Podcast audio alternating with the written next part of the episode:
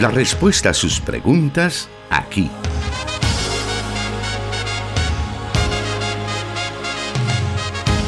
En Solución Bíblica. Comenzamos.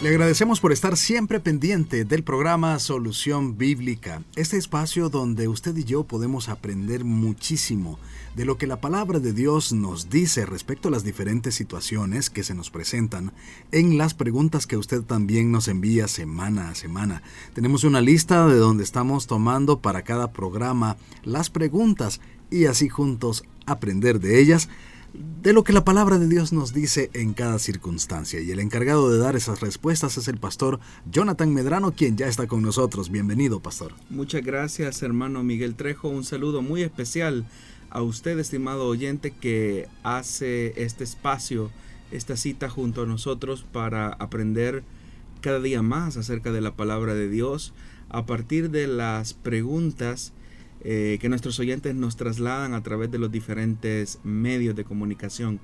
Así que usted nos honra con el privilegio de sintonizarnos. Eh, esperamos pues poderle ser de bendición a usted. Bueno, y actualmente nos encontramos en una situación un poco difícil en nuestro país debido a las diferentes alertas que se han brindado, por supuesto, por las condiciones del, del tiempo. Tenemos que hacer un llamado a nuestros hermanos a estar a la expectativa de todo lo que está ocurriendo. La prudencia es uno de los elementos más importantes para eh, resguardar nuestra vida y la vida de nuestros seres queridos, especialmente en aquellas zonas que han sido catalogadas como zonas de alto riesgo por el alto nivel de vulnerabilidad en la que se encuentran, como al estar expuestos a la orilla de una quebrada o de un río a causa del desbordamiento pueden ocurrir tragedias como las que hemos visto de salvadoreños que han perdido su vida debido a la crecida de los ríos. También donde hay deslizamientos de tierra, eh, especialmente en las carreteras o en zonas eh, rurales donde hay habitación, ¿verdad? Donde hay comunidades. Entonces debemos de estar pendientes de la condición del clima y de las notificaciones que nos envíen los organismos de emergencia. También a nuestros hermanos que conducen, nos dirigimos a ellos porque recibimos muchos reportes de quienes están conduciendo y escuchando el programa, a tener muchísima precaución, a acatar todas las recomendaciones, a no tomar riesgos innecesarios, porque de esa manera podemos salvaguardar nuestra vida y la de los demás. Así que valga entonces esas recomendaciones para iniciar este programa que está siendo transmitido desde la cabina de Plenitud Radio 98.1 FM para Santa Ana y Sonsonate, a través de 100.5 FM para todo El Salvador, 1450 AM en San Miguel, Restauración San Miguel, y 540 AM, la estación de la palabra. A nosotros también se une nuestra hermana emisora en Guatemala, 89.1 Cielo. Gracias por estar ya pendiente de todos estos medios para aprender de la palabra de Dios, para que la Biblia responda a cada una de nuestras preguntas. Vamos a iniciar entonces esta tarde con la, la primera el primer cuestionamiento que nos hacen nuestros oyentes y dice de la siguiente manera: ¿Cuántas teologías diferentes encontramos en los escritos del Nuevo Testamento y cuáles eran sus diferencias? Ahora bien, todas estas diferentes teologías llegaron a armonizar el punto de prevalecer hasta nuestros días o solo una de estas prevaleció hasta nuestros días. Bueno, lo cierto es que el cristianismo primitivo comenzó como un movimiento intrajudío de renovación promovido por Jesús. Sin embargo, eh, hubo un hecho que marcó una diferencia sustancial y fue la pasión, eh, la Pascua y la resurrección de Cristo. Es decir, ese momento donde Jesucristo llegó hasta la cruz del Calvario y posterior a esto su resurrección, eh, marcaron un punto de partida diferente en lo que comenzó siendo como un movimiento em, de Galileos campesinos que habían comprendido que la era mesiánica había llegado y se había instaurado con la persona de Jesús, y el hecho de la resurrección marcó un precedente totalmente distinto en la comprensión de aquellos que formaron el círculo inicial. En la medida en que los hechos iban sucediendo, eh, hubo otro acontecimiento que también marcó una pauta y fue la llegada del Espíritu Santo en Pentecostés. A partir de ahí, los hechos que se habían vivido al interior de Israel eh, por parte de la o por parte de los discípulos, eh, ellos comenzaron a entender que el martirio de Jesús en la cruz del Calvario no había sido simplemente eso, una acción martirial, sino que detrás de eso había un elemento de redención, de tal manera que como la semana pasada también lo compartíamos en el programa, Jesús pasó a ser el mensajero, de ser el mensajero del reino de Dios, a convertirse en el mensaje de las, de las primeras comunidades cristianas o de los discípulos que posteriormente formaron las comunidades cristianas, las que conocemos como la iglesia primitiva. La forma en cómo interpretaron esos hechos y la forma como interpretaron su identidad, especialmente aquellos que tenían un trasfondo judío, es lo que va a ir marcando como la distinción de las diferentes formas de comprender el elemento cristológico, el elemento soteriológico, eh, incluso eh, la armonía que se debe de tener o se debía de tener hacia la gentilidad. Digo esto porque evidentemente cuando estos sucesos acontecen tal como se nos describen en el libro de los Hechos de los Apóstoles, los mismos discípulos no tenían una conciencia clara, es decir, los, los apóstoles ya no tenían una conciencia del todo clara. Cuando uno ve, por ejemplo, el discurso de Pedro, eh, luego de que ha sucedido aquel milagro de sanidad de aquel paralítico, eh, Pedro todavía sigue apelando al tema del martirio de Jesús, pero quien va a dar una explicación más profunda a ese suceso, eh, indiscutiblemente que va a ir siendo el apóstol Pablo, quien va a ir redefiniendo los conceptos. Pero hay otros elementos que hacían como diferentes eh, esas expresiones de fe de las comunidades cristianas. Por ejemplo, en el tema de la salvación. Si bien es cierto, se entiende que el hecho en la cruz del Calvario no fue simplemente un martirio, sino que fue un tema de redención, entonces ¿qué, qué papel juega la ley de Moisés y todos los reglamentos que ahí se establecían como caminos para agradar a Dios. Y obviamente que es ahí donde el camino se comienza a separar el uno del otro, porque aquellos que tenían un trasfondo judío, ellos siguen viéndose en un primer momento como el nuevo judaísmo o como la restauración del judaísmo auténtico. No fue hasta mucho tiempo después cuando finalmente eh, hay una conciencia de que no es una línea o una extensión eh, renovadora del judaísmo, sino que es ese grupo llamado los cristianos o los seguidores del camino, eh, son una cosa distinta al judaísmo. Pero quienes todavía ven en Jesús como el Mesías, siguen leyendo, la persona, siguen leyendo a la persona de Jesús a partir de los elementos de la ley. De tal forma que para los judeocristianos, el elemento fundamental radica en el reconocimiento del mesianismo de Jesús acompañado de las obras de la ley para salvación, es decir, poner la fe y la esperanza en Jesús, pero sin dejar los elementos básicos de la ley de Moisés. A este grupo es a los que se le conoce como los judaizantes o los judeocristianos.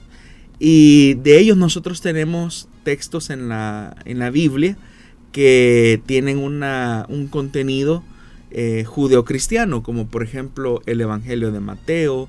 También nosotros encontramos ahí eh, la carta de Santiago, que son escritos en los que evidentemente hay una teología en la que se reconoce el mesianismo de Jesús, donde se ve que la acción de muerte de Cristo en la cruz del Calvario no solamente fue un hecho martirial, sino que hay un elemento de redención, pero donde no nos vamos a aislar o no nos vamos a separar del tema de la ley. Ahí encontramos nosotros entonces un primer grupo.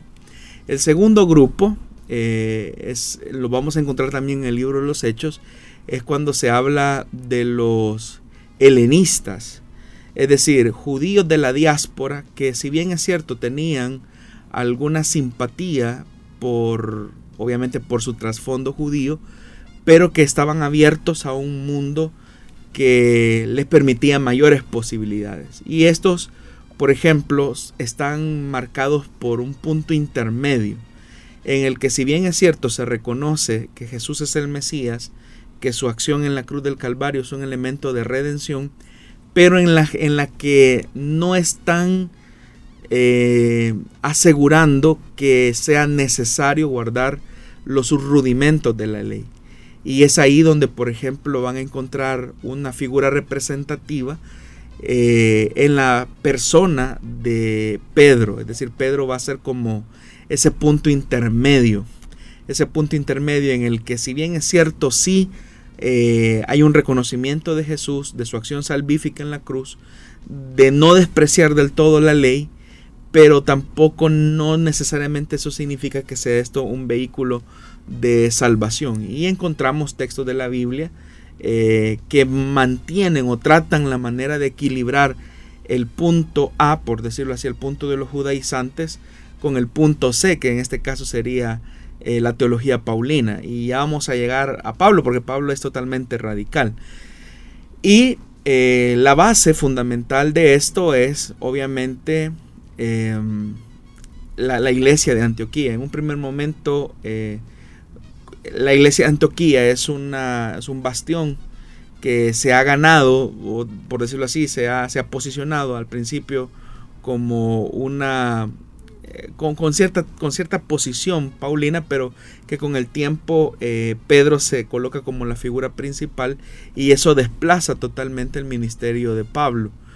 Eh, encontramos textos del Nuevo Testamento como por ejemplo la primera y la segunda carta de Pedro, que tratan la manera de mediar o de conciliar la posición de los judaizantes con la posición de la teología paulina.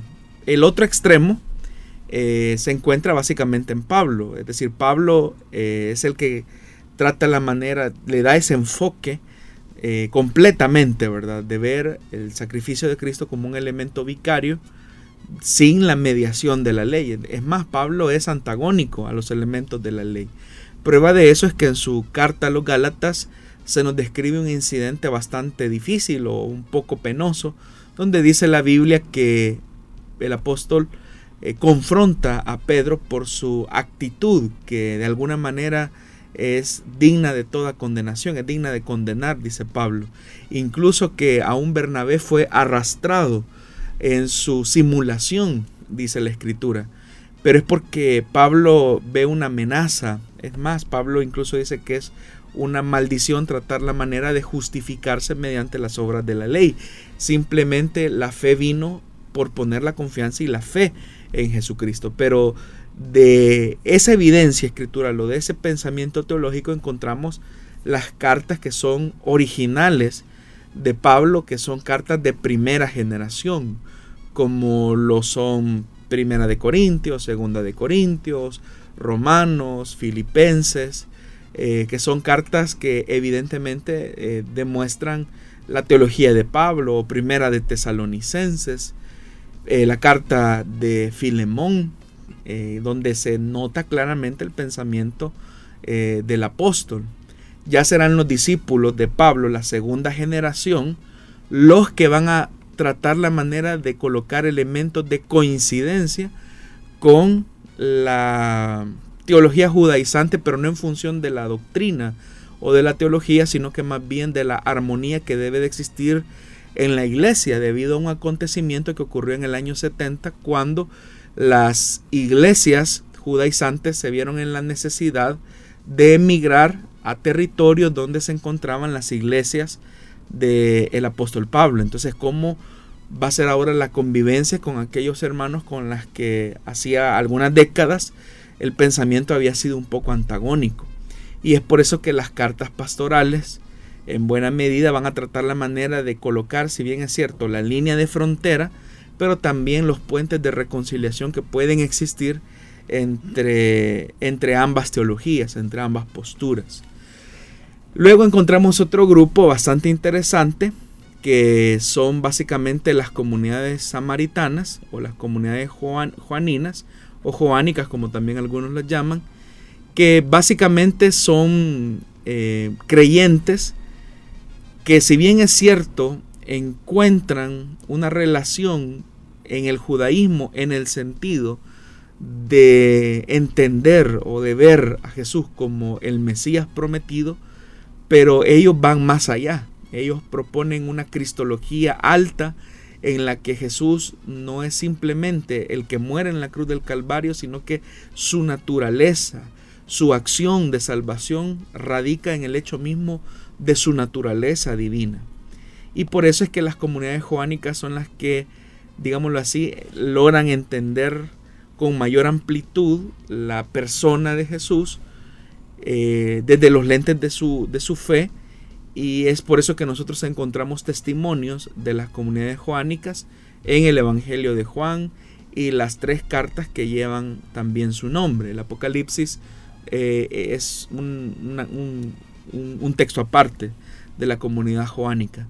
Pero también una de las características de la comunidad joánica en la que difiere, por ejemplo, con las comunidades paulinas de segunda generación, es que, por ejemplo, las comunidades paulinas de segunda generación, en los escritos eh, de segunda generación, obviamente, ellos colocan un elemento bastante estructural, bastante jerarquizado.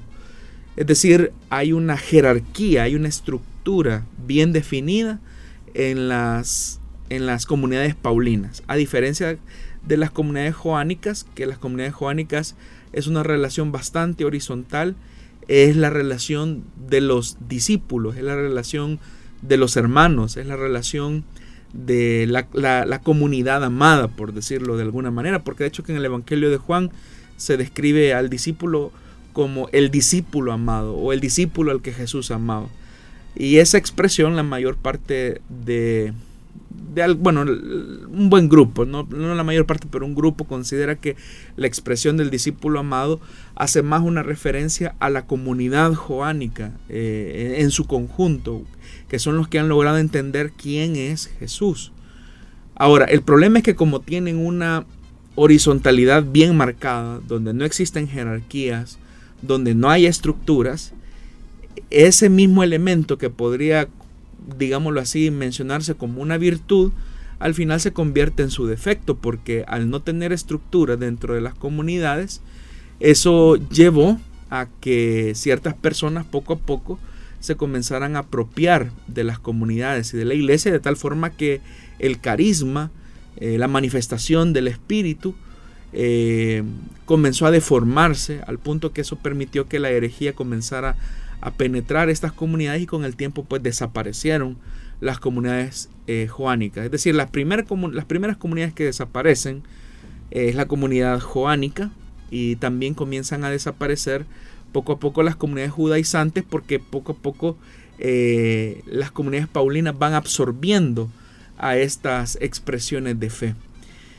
Ahora, ya en esto estoy mencionando entonces qué teología es la que va prevaleciendo. Y lo que notamos claramente es que hay una prevalencia de la teología y del pensamiento de Pablo por diferentes razones, desde razones teológicas, razones geográficas, eh, eh, razones misionológicas, que poco a poco fueron absorbiendo las demás teologías.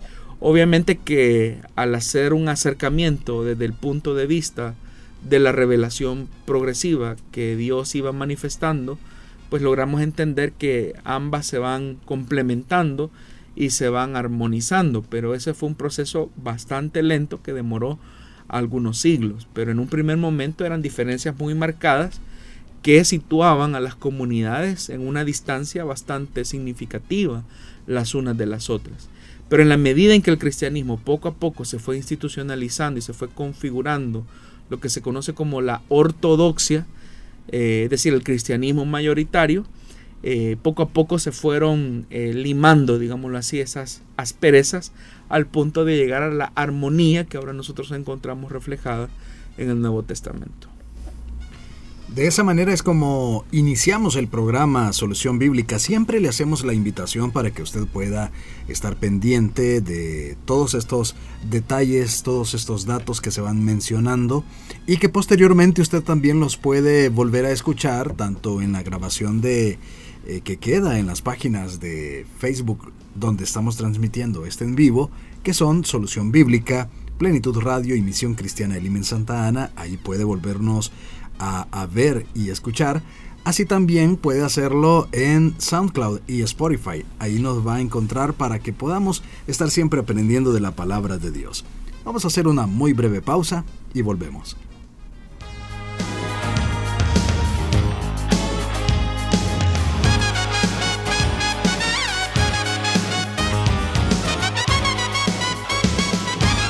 Transmitiendo Solución Bíblica para El Salvador y el mundo.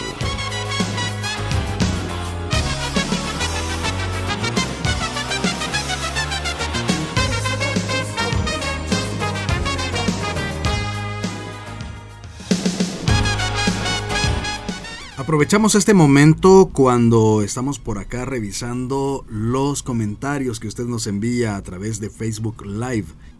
Eh, Joaquín Zabaleta dice, ¿Está inmersa la teología del reemplazo en la teología de Pablo? Habría que eh, habría que saber qué es lo que el oyente entiende por reemplazo, ¿verdad? Porque es verdad que hay ciertas cosas en las que evidentemente hay una reelaboración teológica, como por ejemplo, no es original el término evangelio, era un término político-militar que se utilizaba antes de la iglesia eh, como tal.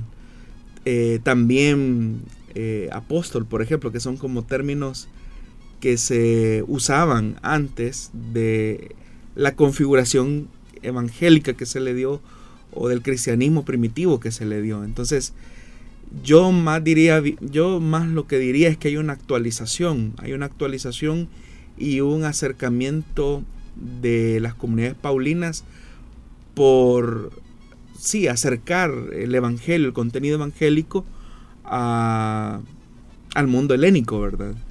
Y obviamente que en medio de, esas, de esa relación, de esa dinámica, es que poco a poco hay una reelaboración de ciertos términos o conceptos que se entendían en el siglo I.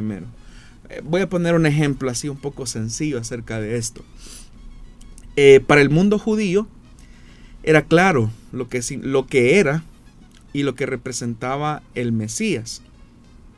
Es decir, si un judío hablaba con otro judío eh, sobre el Mesías, pues claramente se entendían. Pero cuando un judío hablaba con un gentil acerca del Mesías, probablemente al gentil le resultaba extraño ese, ese título, ¿verdad? ¿Qué es un Mesías o qué era el Mesías? Entonces, obviamente que el equivalente, el equivalente al Mesías eh, en el mundo helénico era eh, el Señor o el, o ¿verdad? Em, entonces, e, ese equivalente eh, fue una genialidad, diría yo, inspirada por el Espíritu en el pensamiento de Pablo, que trata la manera de hacerle entender a la gentilidad la implicación del gobierno, el reino y la naturaleza de Cristo. Y así podríamos ir con otros términos. ¿Qué era el Evangelio? En algún momento creo que incluso acá eh, un oyente preguntaba acerca de eso y hacíamos un abordaje sobre esa palabra. O sea, el Evangelio no era otra cosa más, en, en su sentido militar y político, era la buena nueva del emperador. Que podría ser como el nacimiento de su hijo, que podría ser incluso el nacimiento de un nuevo impuesto, eh, el apóstol o el heraldo o el, o el pregonero era el que a voz en cuello gritaba o proclamaba el evangelio del emperador.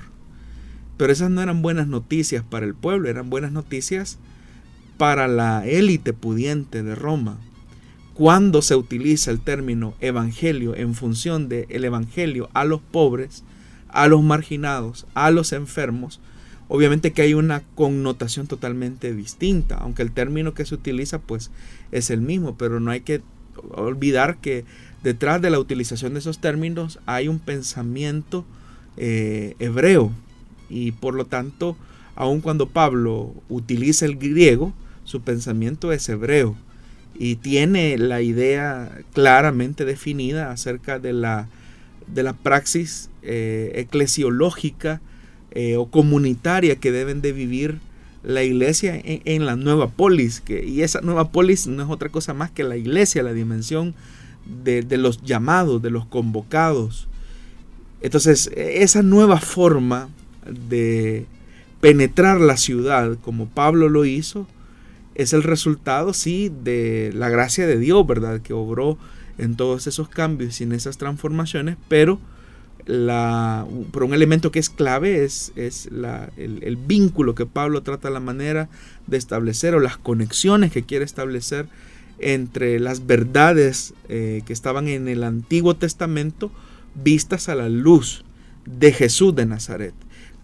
Ver eh, la, la teología de los profetas, ver la enseñanza de la escritura a la luz de la persona de Jesús como el fiel cumplimiento y la máxima expresión de la revelación de Dios dada a los hombres. Esa fue una articulación que poco a poco el Pablo en su pensamiento fue eh, dándole forma y prueba de eso lo encontramos en la carta a los romanos, donde Pablo trata el tema de la salvación, pero a la luz de lo que implica la muerte de Cristo en beneficio del creyente. Muy bien, gracias pastor por esa aclaración a nuestro oyente que nos estaba eh, haciendo una repregunta respecto a esta que a, a la primera parte del programa. Vamos a ir a la siguiente pregunta de esta tarde, pero antes haremos otra breve pausa y regresamos con más de solución bíblica.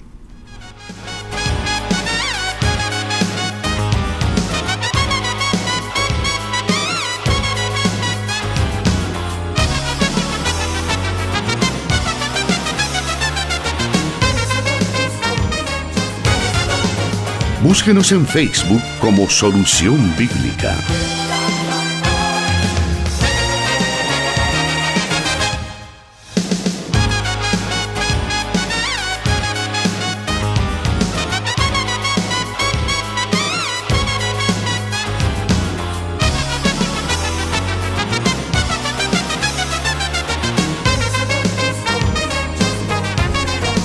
Una vez más agradeciendo a todos nuestros oyentes que están pendientes del programa a través de las emisoras de radio y a través también de las redes sociales. Ese es un medio también que podemos utilizar para poder estar conectados con el aprendizaje de la palabra de Dios. Vamos a continuar entonces y la siguiente pregunta para esta tarde nos dice así. Dios les bendiga. Yo soy maestra de escuela dominical y un niño me hizo una pregunta y la verdad no supe qué contestarle. Y la pregunta que él me hizo fue, ¿los dinosaurios existieron? Y yo me acordé de ustedes para encontrar la respuesta. Bueno, gracias, estimada hermana, por pensar en nosotros. Eh, bueno, efectivamente, la presencia de los dinosaurios sobre la faz de la Tierra está atestiguado por la cantidad de restos fósiles que hasta el presente han sido encontrados en diferentes estratos de la corteza terrestre. Eh, siendo este el caso, entonces los dinosaurios forman parte del reino animal que fue creado por Dios en la tierra. Ese acontecimiento eh, tuvo su lugar en el día quinto y sexto de la creación. Génesis capítulo 1, versículo 20 al 23 nos habla de la creación de los animales marinos y las aves. El texto dice de la siguiente manera. Dijo Dios, produzcan las aguas seres vivientes y aves que vuelen sobre la tierra en la abierta expansión de los cielos. Y creó Dios los grandes monstruos marinos y todo ser viviente que se mueve, que las aguas produjeron según su género y toda ave alada según su especie. Y vio Dios que era bueno, y Dios los bendijo diciendo, fructificad y multiplicaos, y llenad las aguas en los mares, y multiplíquense las aves en la tierra. Y fue la tarde y la mañana del quinto día. En este día, el quinto de la creación, claramente Dios creó todos los animales marinos y las aves. Los animales terrestres, aparte de las aves, fueron creados por Dios en el sexto día de la creación, como dice Génesis capítulo 1, versículo 24 y 25, que dice, Luego dijo Dios, produzca la tierra seres vivientes según su género, bestias y serpientes y animales de la tierra según su especie. Y fue así, e hizo Dios animales de la tierra según su género y ganado según su género, y todo animal que se arrastra sobre la tierra según su especie, y vio Dios que era bueno. En otras palabras, Dios creó absolutamente todo animal marino, todo animal terrestre y toda ave. Dentro de esto, obviamente, estuvieron los dinosaurios. La gran pregunta que las personas se hacen es que si Dios creó todo el reino animal dentro de ellos, los dinosaurios, entonces ¿por qué no tenemos eh, dinosaurios vivos en la actualidad entre nosotros? Para hallar una respuesta a eso tenemos que considerar el relato bíblico del diluvio eh, universal que se vivió y antes del diluvio universal, que, era, cuáles eran las condiciones climáticas que tenía la Tierra como para poderle dar vida a todo el ecosistema que Dios había creado. Bueno, antes del diluvio eh, universal hay que precisar que no llovía sobre la faz de la Tierra, sino que lo que ocurría es que subía de la Tierra un vapor el cual regaba toda la faz de la Tierra, de tal forma que en aquel tiempo el globo terrestre estaba rodeado por una capa de agua sobre la atmósfera. Y cuando llegó el momento específico del diluvio universal, la Biblia dice claramente que Dios ordenó a Noé que hiciera entrar en el arca a todos los animales según su especie, en parejas, macho y hembra. Eso es lo que dice Génesis capítulo 6, versículo del 18 al 21. El pasaje dice así, más estableceré mi pacto contigo y entrarás en el arca tú, tus hijos, tu mujer y las mujeres de tus hijos contigo, y de todo lo que vive, de toda carne, dos de cada especie, meterás en el arco. Es decir, claramente el Señor dice que dos de cada especie se debía de introducir en el arca, para que tengan vida contigo, macho y hembra serán de las aves según su especie, de las bestias según su especie, de todo reptil de la tierra según su especie, dos de cada especie entrarán contigo para que tengan vida, y toma contigo de todo alimento que se come y almacénalo, y servirá de sustento para ti y para ellos. Note que la lista no habla de animales marinos, porque obviamente los animales marinos no están, eh, bueno, están adaptados para vivir eh, en las condiciones del agua. Entonces habla de bestias, habla de aves, habla de reptiles y obviamente que dentro de los reptiles eh, y dentro de esos animales estaban los dinosaurios. Ahí es donde muchos cuestionan y dicen, bueno, si los dinosaurios eran animales muy grandes, entonces y se introducen en el arca, ellos no hubiesen podido entrar. Pero obviamente que Dios le dio a Noé la inteligencia y la sagacidad para cumplir el mandato de Dios, lo que implicaba que seguramente quizás Noé tomó las especies más pequeñas, las más jóvenes, y estas fueron las que él introdujo en el arca, pues obviamente para su posterior reproducción, una vez ellos alcanzaran su nivel de vida adulta. Eso seguramente pudo haber pasado cuando él introdujo esos animales al arca. En todo caso, obviamente que ocurre lo que la Biblia enseña, que sucedió el diluvio, que básicamente destruyó todo lo que había. Eso lo, nosotros lo notamos en Génesis capítulo 7, versículo del 10 al 12, donde dice, y sucedió que al séptimo día las aguas del diluvio vinieron sobre la tierra. El año 600 de la vida de Noé, en el mes segundo, a los 17 días del mes, aquel día fueron rotas todas las fuentes del gran abismo y las cataratas de los cielos fueron abiertas. Y hubo lluvia sobre la tierra 40 días y 40 noches. El agua inundó absolutamente todo el globo terrestre al punto que Génesis capítulo 7, versículo del 19 al 20 dice, y las aguas subieron mucho sobre la tierra, y todos los montes altos que había debajo de todos los cielos fueron cubiertos.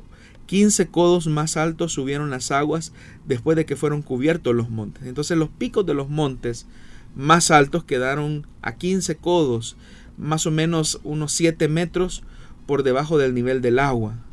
Y uno se pregunta, bueno, ¿y de dónde es que salió tanta agua? La Biblia dice claramente que las fuentes del gran abismo fueron rotas y obviamente que hubo agua que provenía de debajo de la tierra, pero también el, el texto dice que las cataratas de los cielos fueron abiertas.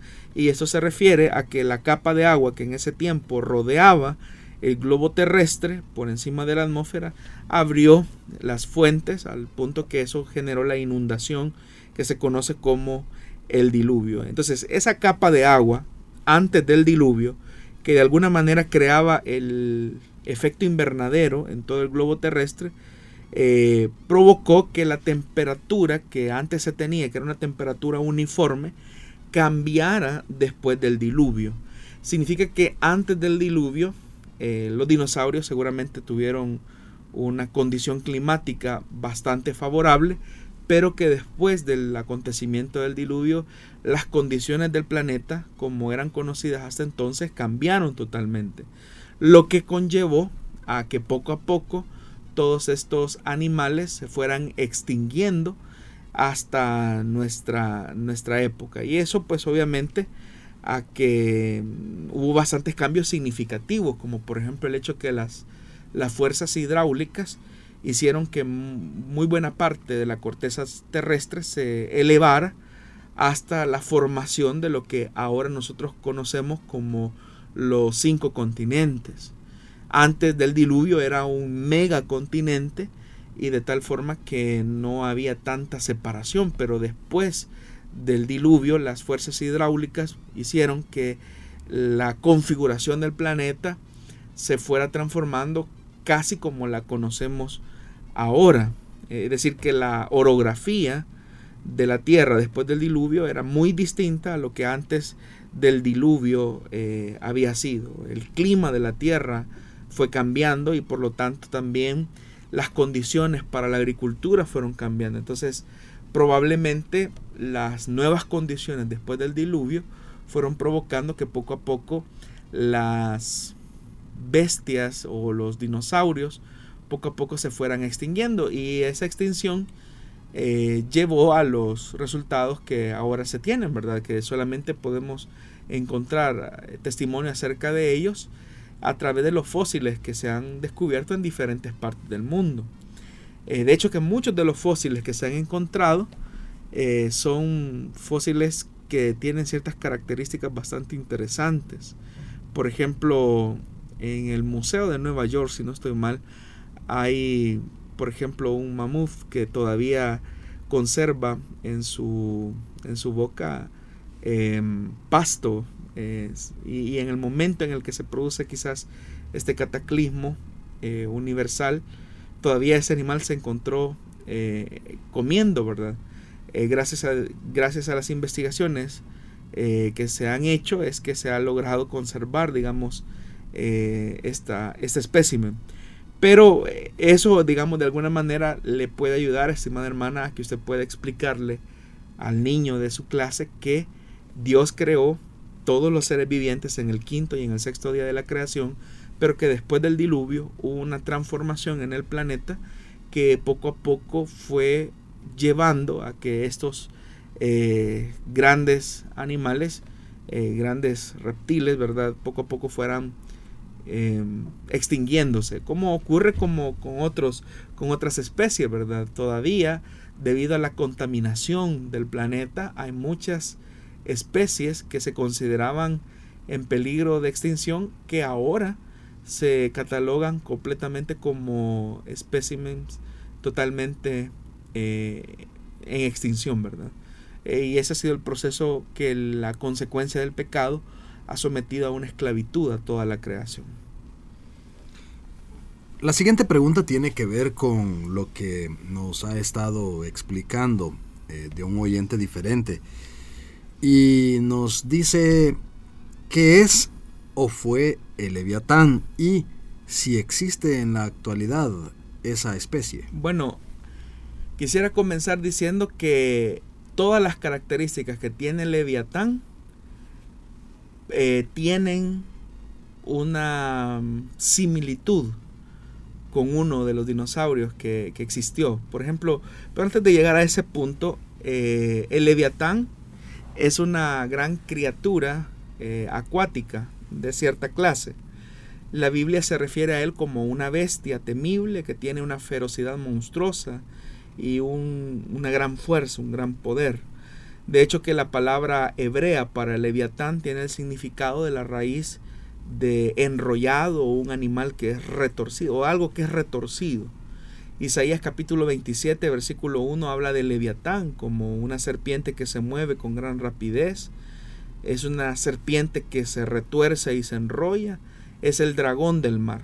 Lo que sea que este monstruo marino fuera o es, el, profeta Isaías lo describe con una gran fuerza y con una naturaleza salvaje que era bastante conocida en la época del profeta Isaías. En el Antiguo Testamento en realidad hay muchas referencias em, donde se describe de alguna manera a esta criatura como un animal real que era muy familiar para la gente y que también era muy temida por su agresividad, de tal manera que las personas solamente podían contemplarla o, visualizarla, eh, pero de lejos, es decir, con mucha precaución. El Salmo capítulo 104, versículos 25 y 26, el salmista expresa una alabanza a Dios porque fue Él el que creó el hábitat para el leviatán. La nueva traducción viviente lo, lo traduce de la siguiente manera. Allí está el océano, ancho e inmenso, rebosando de toda clase de vida, especies tanto grandes como pequeñas. Miren los barcos que pasan navegando. Y vea esto que dice el salmista. Y al leviatán, al cual hiciste para que juegue en el mar. Es decir, que el salmista tiene como la, el sentido del humor para decir que el gran y vasto océano Dios lo creó para que también sirva como un espacio donde pueda juguetear el leviatán, pero de lo que está diciendo eso es que de esa criatura tan temida para los escritores bíblicos eh, y su cultura, como lo era el leviatán, esa criatura tan grande y tan temible, fue creada por Dios, fue y es controlada por Dios al establecerle límites sobre los cuales puede crecer o desarrollarse. Entonces el, el salmista lo que quiere describir es que solamente un Dios grande, pudo haber creado el Leviatán y luego hacer un espacio lo suficientemente grande como para que esta criatura marina pudiese eh, desarrollarse. Como ya lo dije en Isaías capítulo 27, versículo 1, el leviatán se usa como un símbolo em, de grandeza, pero ahí la figura literaria tiene más un sentido de una relación con los reyes malvados de la tierra que de alguna manera adversan o resisten al pueblo de Dios. Entonces el gran poder que ejercen en las naciones malvadas, estos reyes malvados, eh, son comparados a la fuerza temible que tiene el leviatán, pero que aun cuando estos reyes son temidos por las naciones, Dios al final es el que los terminará eh, derrotando y él establecerá su poder sobre ellos. Por eso es que el pasaje dice, en aquel día el Señor tomará su espada veloz y terrible para castigar a Leviatán, la serpiente que se mueve con rapidez, la serpiente que se retuerce y se enrolla. Él matará al dragón del mar, dice el profeta Isaías. Es decir, que a pesar de que las naciones e incluso el pueblo de Israel puede temer a estos reyes que son colocados como una figura o se hace como un símil Em, de, la, de, la, de la ferocidad del leviatán como la maldad de estos reyes perversos, al final Dios terminará colocándoles el fin a su, a su reino. El Salmo 74, 14 contiene también una referencia similar a la victoria de Dios sobre Leviatán. Y en ese salmo lo más probable es que ahí se refiera al faraón de Egipto, es decir, ahí se utiliza la figura de Leviatán para hacer una relación con el faraón de Egipto. Pero el pasaje de la Biblia que más referencias nos da acerca de Leviatán se encuentra en el libro de Job, en el capítulo 41. Ahí, en ese capítulo, hay una mayor cantidad de referencias descriptivas acerca de esta criatura eh, marina que era real. En ese capítulo, Dios describe a Leviatán enfatizando el tamaño, la fuerza y la ferocidad del animal. Por ejemplo, eh, se dice que Leviatán no puede ser ni domesticado ni atado. Se describe como un animal espantoso, que es mejor dejarlo solo.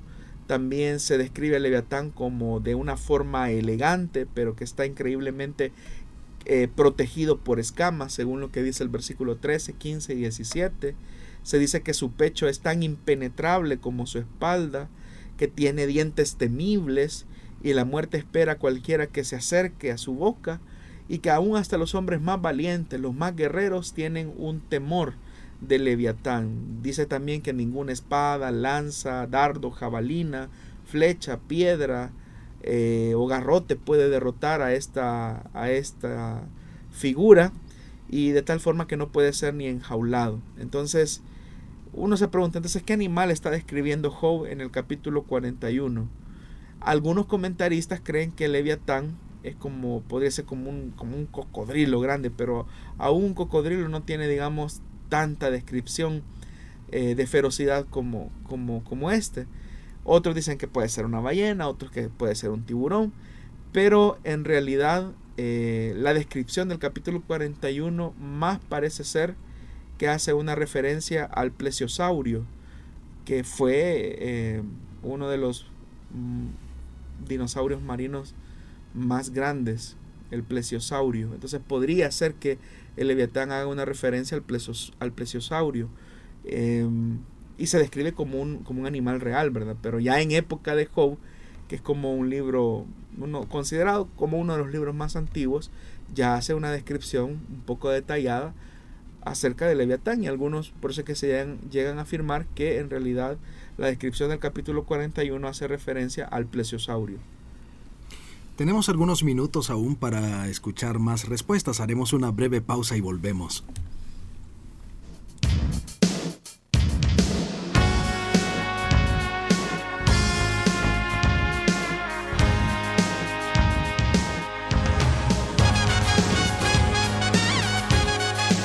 Solución Bíblica. Puede escucharlo en SoundCloud.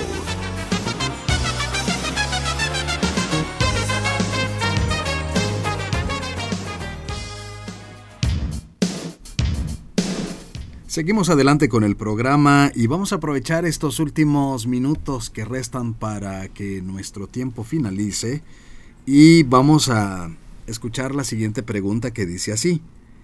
¿A qué se refiere Primera de Timoteo 4:7 cuando habla de la piedad? Bueno, el pasaje dice rechaza las leyendas profanas y otros mitos semejantes, más bien ejercítate en la piedad. En distintos momentos de la carta, de esta carta de Primera de Timoteo, aparece la exhortación a la piedad a su destinatario que es Timoteo el destinatario virtual, algunos lo han llamado así. Eh, entonces, ¿qué significa rechazar las leyendas profanas y, otros mitos semejantes? O como algunos, algunas traducciones dice, rechaza las fábulas profanas y esos cuentos de vieja. O sea, eso que parece bien y suena bien pesado. Lo que está diciendo es que habían ciertos grupos eh, volvemos nuevamente a enfatizar, que de alguna manera se comenzaban a relacionar con los creyentes aludiendo al hecho de su ascendencia judía y que eso de alguna manera les garantizaba a ellos como cierto estatus em, espiritual o como un privilegio, de tal manera que evidenciar las genealogías, eh, al final podrían ser como un motivo para sentirse como orgullosos. Pero en realidad lo que debe de distinguir al creyente es el ejercicio de la piedad.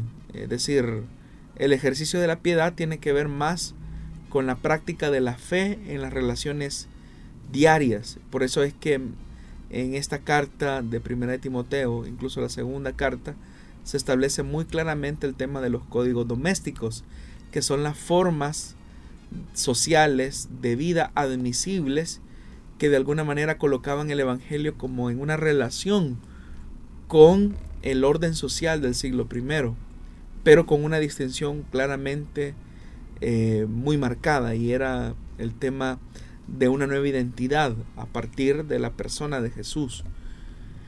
Entonces, eh, la vida de piedad, ¿qué es la piedad? Es, eso, ¿verdad? Es el ejercicio eh, de una fe auténtica en las relaciones cotidianas de la vida. Muy bien, estamos finalizando ya la emisión de solución bíblica correspondiente a, este, a, esta, a esta semana, o en todo caso la primera de las emisiones de esta semana, porque recuerde que tenemos dos oportunidades de poder estar reunidos en este programa, el martes a las 5 de la tarde y el viernes a la misma hora. son los horarios que tenemos para poder estar conectados en vivo.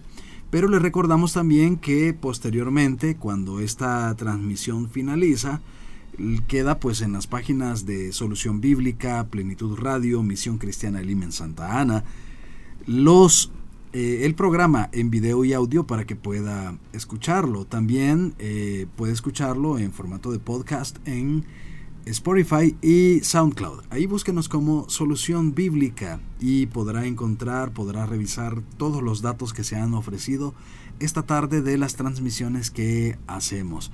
Pastor Jonathan, siempre agradecidos porque nos brinde todas esas respuestas. No, gracias a usted, hermano Miguel, que siempre nos acompaña para trasladarnos las inquietudes de los oyentes. Y como lo decimos siempre, hermanos y hermanas que ya enviaron sus preguntas, tengannos un poquito de paciencia, que poco a poco vamos a ir respondiéndoles. Aparte de los medios que los hermanos conocen, ¿verdad? Como lo es el, WhatsApp de la radio, de las radios, eh, las plataformas digitales. Hay algunos hermanos que, que les agradezco que se, toman el tiempo de escribirme a mis redes y en la medida de lo posible trato la manera de ir reuniendo esas preguntas e intercalarlas con, con las que se envían a través de los, de los medios que se anuncian ¿verdad? durante el programa. Pero estamos tratando la manera de ir evacuando todas las interrogantes de los hermanos. Por eso es que tenemos dos emisiones. Y hablando de eso, si el Señor pues nos presta la vida y Él no ha venido por nosotros, el viernes a las 5 de la tarde nos volvemos a encontrar aquí en Solución Bíblica.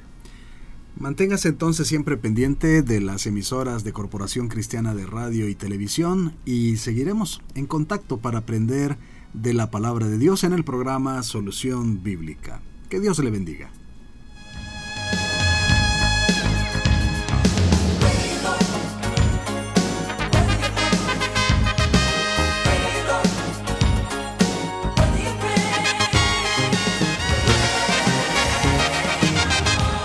Dios da la sabiduría y el conocimiento.